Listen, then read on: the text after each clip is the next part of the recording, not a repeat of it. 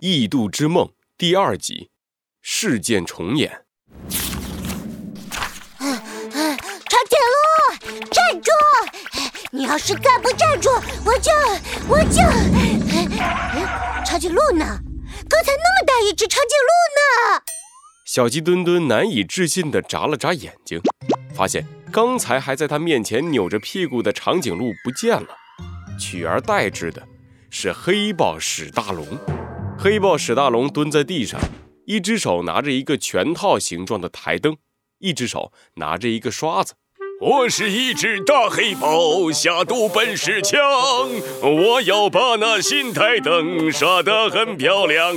嘿嘿嘿嘿，袋鼠阿泰肯定想不到台灯上有毒，只要他一开灯就完蛋了。那个笨蛋猴子警长肯定也猜不出来。哈哈哈哈哈哈，黑豹史大龙唱着歌，头上还冒出了好多音符。你说谁猜不出来呢？一只手放到了黑豹史大龙的肩上，他僵硬的转过头，这个声音怎么有点耳熟？嗯。呵，你你是吼吼吼吼吼吼吼什么呢？你以为你是弗兰熊啊？黑豹史大龙，你又在下毒？嗯，我为什么要说又？不对，不是啊，不应该呀。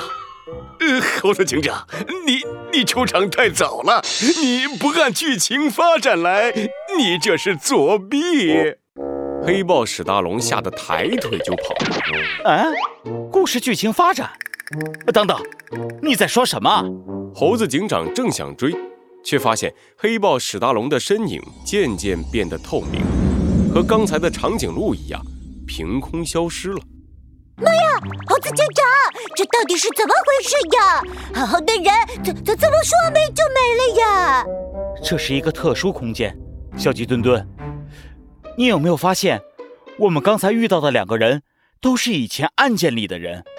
这是在重复我们见过的案件。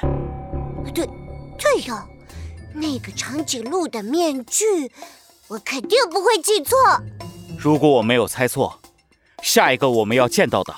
就是狮子莱恩兄弟了，就像是要验证猴子警长的猜测一样，莱恩兄弟出现在了前方。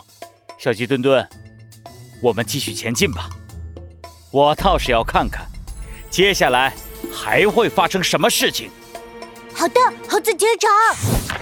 正如猴子警长猜测的一样，接下来他们每走一段路。就会遇到一个从前在案件里见到过的动物，耶，感觉还挺好玩的。小鸡墩墩很开心。就在刚刚，他和猴子警长一起冲进了肥鹅社的仓库，重温了捣毁跳舞草仓库的经历。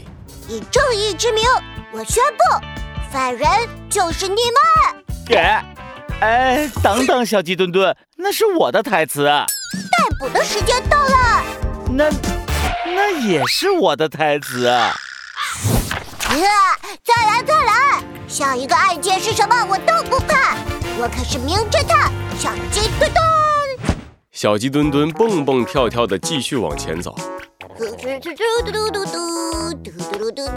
这个时候，一只黑白色相间的动物出现了。是是斑马经理！小鸡墩墩吓得一下子躲到了猴子警长背后。你，是你，又是你！你总是坏我的好事，为什么？你总要和我作对，为什么？鲜血从斑马经理的嘴边流下，他捂着自己胸前的伤口，恶狠狠地看着猴子警长。在他的手上还拿着一个四方形的盒子。猴子警长，我必须在这里终结我们的宿命。斑马经理拿出了一根录音笔，紧接着，小鸡墩墩机械的声音从录音笔里传了出来。本人确定，当前环境安全有效，解锁程序启动。不好！那盒子里面是反物质，过去的一幕幕在脑海中闪现。猴子警长大惊失色，他连忙朝着斑马经理冲了过去。住手！